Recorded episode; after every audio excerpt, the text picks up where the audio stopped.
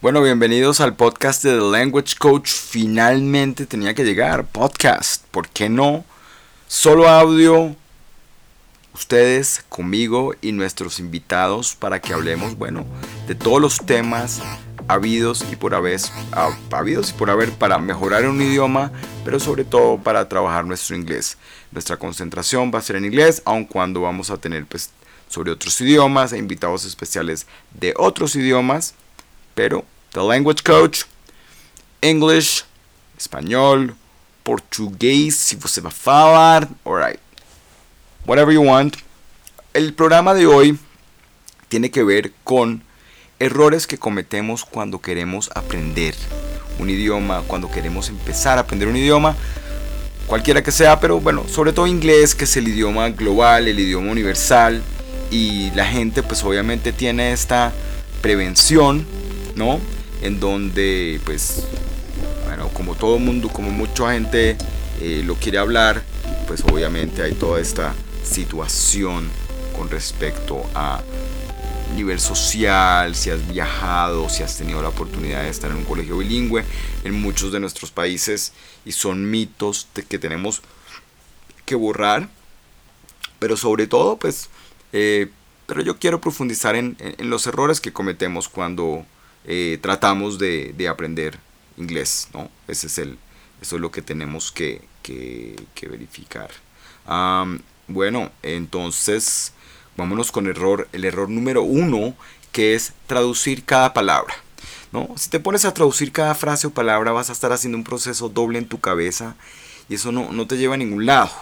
Eh, vas a hacer el esfuerzo de entender que cada palabra es y luego vas a buscar la traducción en tu, en tu cabeza y luego vas a responder, eso es el doble de trabajo.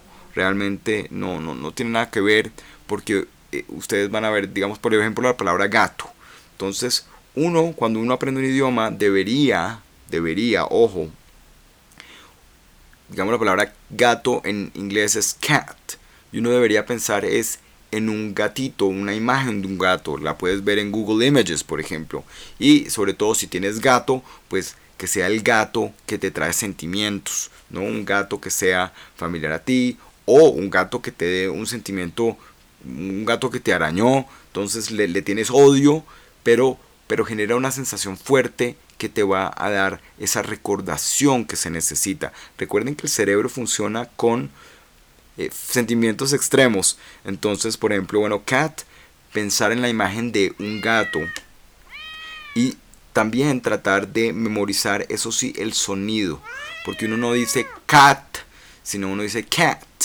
Entonces, puede uno poner en internet, poner como el, el simbolito de audio y de esa manera de una vez ir memorizando concepto, sonido en vez de ir traduciendo cada palabra, que es completamente ineficiente. Si le preguntas a un ingeniero el proceso que tú haces al traducir cada palabra, él te va a decir, pues estás siendo ineficiente, se te va a caer el puente. Y por otro lado, pues si estás en una conversación, imagínate, la persona que te está hablando se va a frustrar muy rápidamente, así la persona haga el esfuerzo de hablar lento, pero si tú estás traduciendo cada palabra en tu cabeza, it's not gonna work, no va a funcionar. ¿Ok?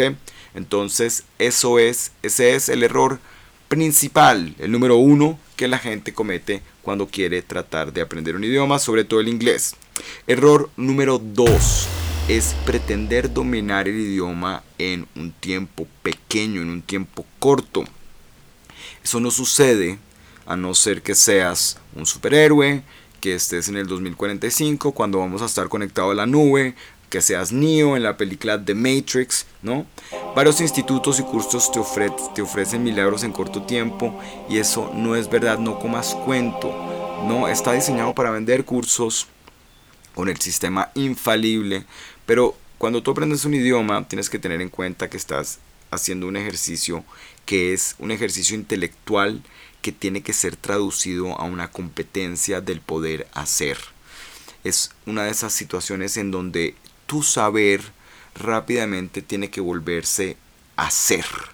Entonces, si tú simplemente estudias, vas a llenar tu cerebro de información que no te va a llevar a ningún lado, queda acumulada y no haces conexiones. Las únicas conexiones se hacen cuando tú empiezas a practicar. Es por eso que el tener un coach, el tener un profesor, el estar en un instituto donde hayan clases lo suficientemente pequeñas en donde puedas interactuar, el meterte en una de estas aplicaciones de internet en donde puedes tener acceso a clases o acceso a compañeros gratis. Eh, compañeros o compañeras de clases de idioma, ojo, de clases de idioma, con los que puedas intercambiar. Entonces, o hablan inglés o hablan español y luego tú hablas inglés. tú corriges el español de la persona y luego la persona te corrige tu inglés. Hay un montón, hay pagas, hay gratis. Eh, yo trabajo con Cambly, que es una berraquera. Yo se la recomiendo a todos mis alumnos.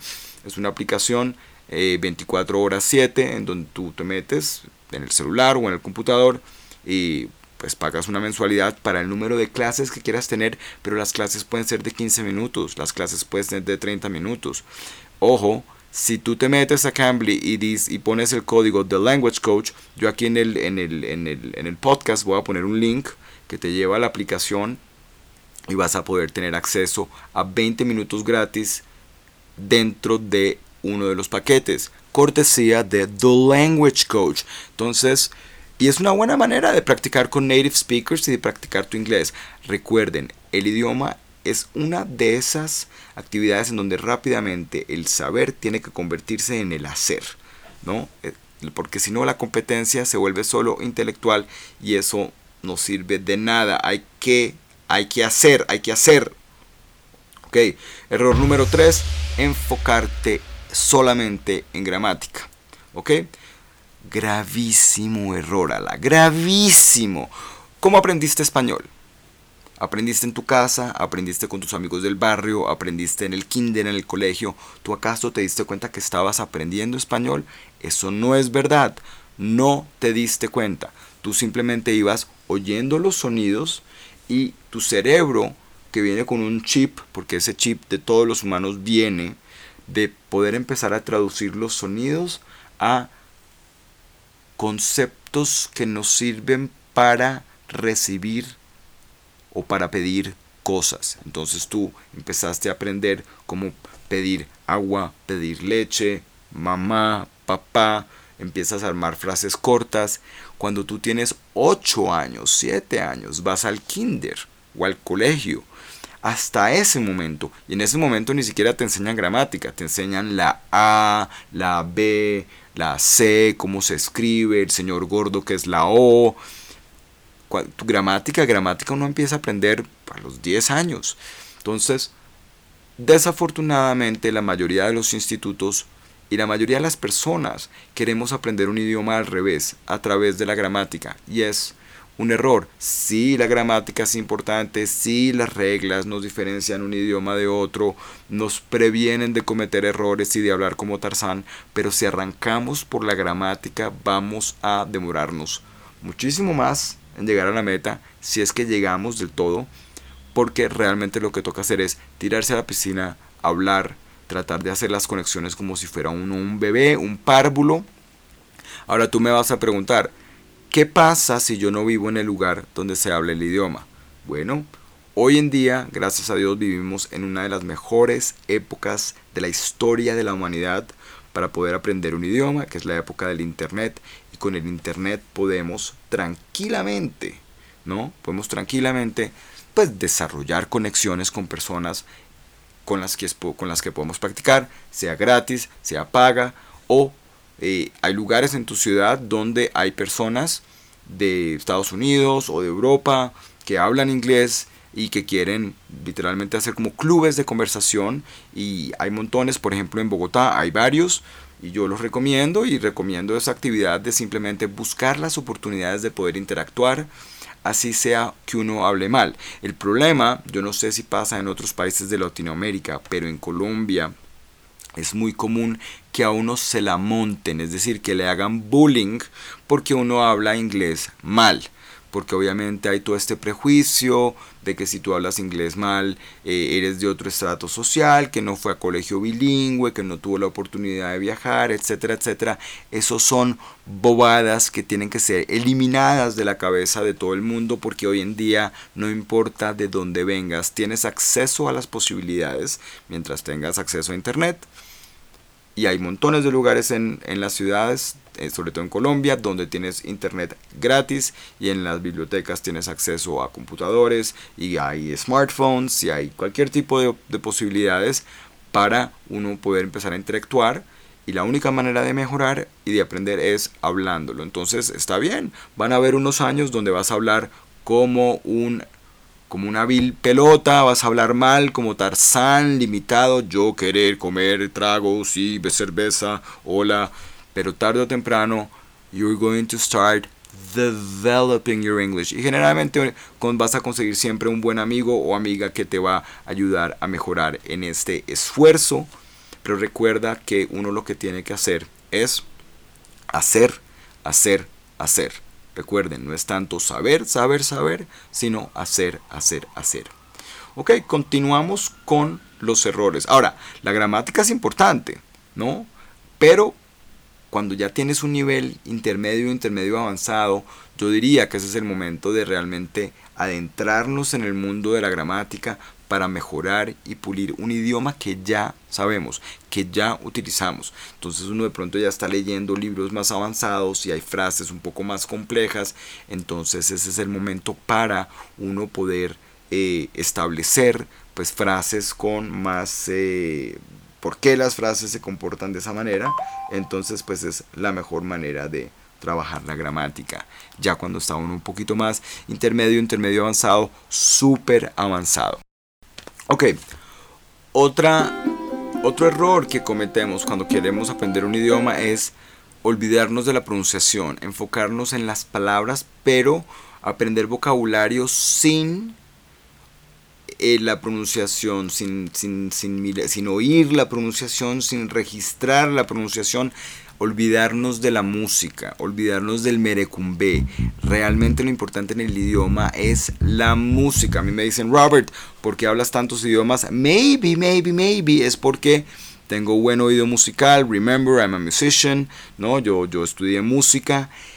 De pronto es por eso. Entonces, si no tengo oído musical, no puedo aprender. No, eso no significa eso. Pero generalmente una persona que tiene buen oído va a aprender mejor y más rápido. Pero siempre se puede aprender. Yo sí conozco personas que están de verdad negadas y en esta época y en esta vida de repente no no van a lograr hablar hasta cierto nivel, pero son muy pocas en términos generales. La gran mayoría de mis estudiantes han aprendido y salen adelante. Cuando yo les digo olvidarse la pronunciación, ¿a qué me refiero? Me refiero a que ustedes empiecen a aprender listados de palabras y se enfoquen en los significados de esas palabras. Entonces, por ejemplo, animales. Entonces, cat, gato, dog, perro, eh, wolf, lobo, elephant, elefante. Pero en realidad uno lo que tiene que enfocarse es en leer la palabra y en aprender cómo suena la música de esa palabra. Cat, dog. Y asociarla a un concepto, ¿no? Un gato que nos trae buenas memorias, a un perrito eh, que nos trae buenas memorias, o, una cena de pronto de un perro y un gato peleando, pero algo muy exagerado o algo que nos, que nos llegue al corazón. Recuerden que un idioma es corazón y música. Y dentro de eso está la pronunciación. Yo creo que si uno se enfoca en pronunciar las palabras bien desde el principio, gana mucho territorio, que luego es bastante difícil de recuperar. Eh, es mejor tener muy buena pronunciación desde el principio. ¿Por qué? Porque es la mejor manera de entender.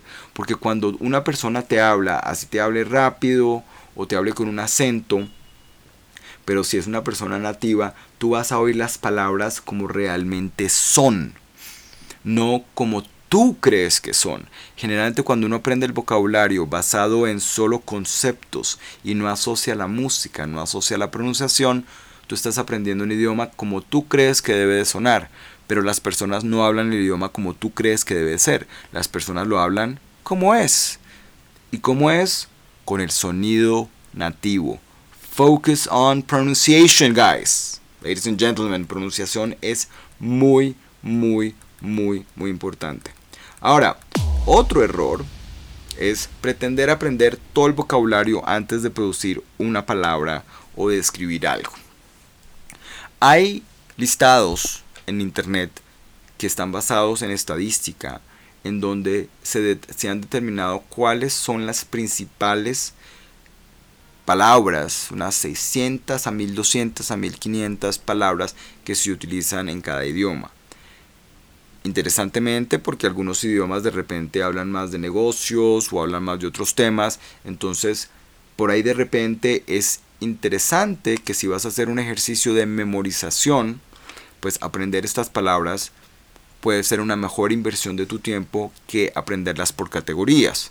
¿no? Como familia, comida, partes del carro, set de herramientas en un taller mecánico. Todo depende de qué, cuál es tu trabajo. Pero por ahí estos listados pueden ser interesantes. Sin embargo, eso no significa que aprendiéndonos estas 1500 palabras vamos a aprender el idioma, eso es falso.